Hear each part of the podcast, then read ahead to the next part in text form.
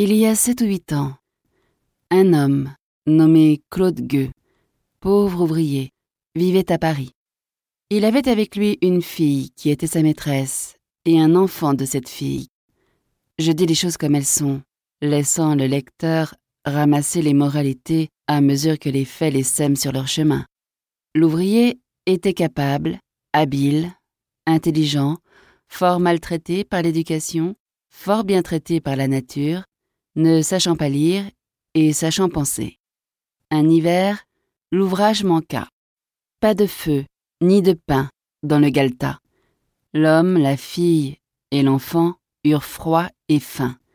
L'homme vola. Je ne sais ce qu'il vola. Je ne sais où il vola.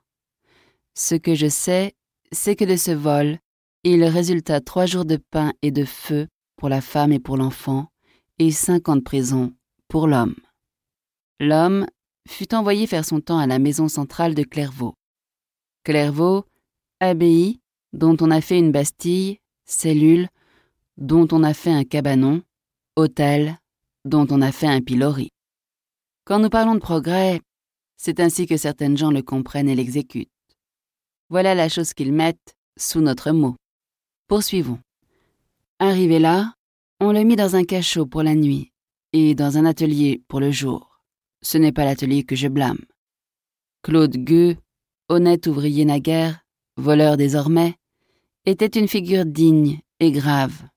Il avait le front haut, déjà ridé, quoique jeune encore, quelques cheveux gris dans les touffes noires, l'œil doux et fort, puissamment enfoncé sous une arcade sourcilière bien modelée, les narines ouvertes, le menton avancé, la lèvre dédaigneuse. C'était une belle tête. On va voir ce que la société en a fait. Il avait la parole rare, le geste peu fréquent, quelque chose d'impérieux dans toute sa personne et qui se faisait obéir, l'air pensif, sérieux, plutôt que souffrant. Il avait pourtant bien souffert. Dans le dépôt où Claude Gueux était enfermé, il y avait un directeur des ateliers, espèce de fonctionnaire propre aux prisons, qui tient tout ensemble du guichetier et du marchand, qui fait en même temps une commande à l'ouvrier et une menace aux prisonniers, qui vous met l'outil aux mains et les fers aux pieds. Celui-là était lui-même une variété de l'espèce, un homme bref, tyrannique, obéissant à ses idées, toujours à courte bride sur son autorité. D'ailleurs, dans l'occasion, bon compagnon, bon prince, jovial même, et raillant avec grâce. Dur plutôt que ferme, ne raisonnant avec personne, pas même avec lui. Bon père, bon mari sans doute, ce qui est devoir et non vertu. En un mot, pas méchant, mauvais. C'était un de ces hommes qui n'ont rien de vibrant ni d'élastique, qui sont composés de molécules inertes, qui ne résonnent au choc d'aucune idée, au contact d'aucun sentiment, qui ont des colères glacées, des haines mornes, des emportements sans émotion, qui prennent feu sans s'échauffer, dont la capacité de calorique est nulle et qu'on dirait souvent fait de bois. Ils flambent par un bout et sont froids par l'autre. La ligne principale, la ligne diagonale du caractère de cet homme, c'était la ténacité. Il était fier d'être tenace et se comparait à Napoléon. Ceci n'est qu'une illusion d'optique.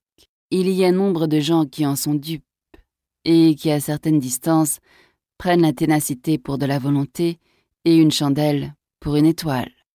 Quand cet homme, donc, avait une fois ajusté ce qu'il appelait sa volonté à une chose absurde, il allait tête haute et à travers toute broussaille jusqu'au bout de la chose absurde. L'entêtement, sans l'intelligence, c'est la sottise soudée au bout de la bêtise et lui servant de rallonge. Cela va loin. En général, quand une catastrophe privée ou publique s'est écroulée sur nous, si nous examinons, d'après les décombres qui en gisent à terre, de quelle façon elle s'est échafaudée, nous trouvons presque toujours qu'elle a été aveuglément construite par un homme médiocre et obstiné qui avait foi en lui et qui s'admirait. Il y a par le monde beaucoup de ces petites fatalités têtues qui se croient des providences. Voilà donc ce que c'était que le directeur des ateliers de la prison centrale de Clairvaux. Voilà de quoi été fait le briquet avec lequel la société frappait chaque jour sur les prisonniers pour en tirer des étincelles. L'étincelle que de pareils briquets arrachent à de pareils cailloux allume souvent des incendies. Nous avons dit qu'une fois arrivé à Clairvaux, Claude Gueux fut numéroté dans un atelier et rivé à une besogne. Le directeur de l'atelier fit connaissance avec lui, le reconnut bon ouvrier et le traita bien. Il paraît même qu'un jour, étant de bonne humeur et voyant Claude Gueux fort triste, car cet homme pensait toujours à celle qu'il appelait sa femme, il lui conta, par manière de jovialité et de passe-temps, et aussi pour le consoler, que cette malheureuse s'était faite fille publique. Claude demanda froidement ce qu'était devenu l'enfant. On ne savait. Au bout de quelques mois, Claude s'acclimata à l'air de la prison et parut ne plus songer à rien. Une certaine sérénité sévère, propre à son caractère, avait repris le dessus. Au bout du même espace de temps à peu près, Claude avait acquis un ascendant singulier sur tous ses compagnons. Comme par une sorte de convention tacite, et sans que personne sût pourquoi, pas même lui, tous ces hommes le consultaient, l'écoutaient, l'admiraient et l'imitaient, ce qui est le dernier degré ascendant de l'admiration. Ce n'était pas une médiocre gloire d'être obéi par toutes ces natures désobéissantes. Cet empire lui était venu sans qu'il y songeât. Cela tenait au regard qu'il avait dans les yeux. L'œil de l'homme est une fenêtre par laquelle on voit les pensées qui vont et viennent dans sa tête. Mettez un homme qui contient des idées parmi des hommes qui n'en contiennent pas. Au bout d'un temps donné, et par une loi d'attraction irrésistible, tous les cerveaux ténébreux graviteront humblement et avec adoration autour du cerveau rayonnant.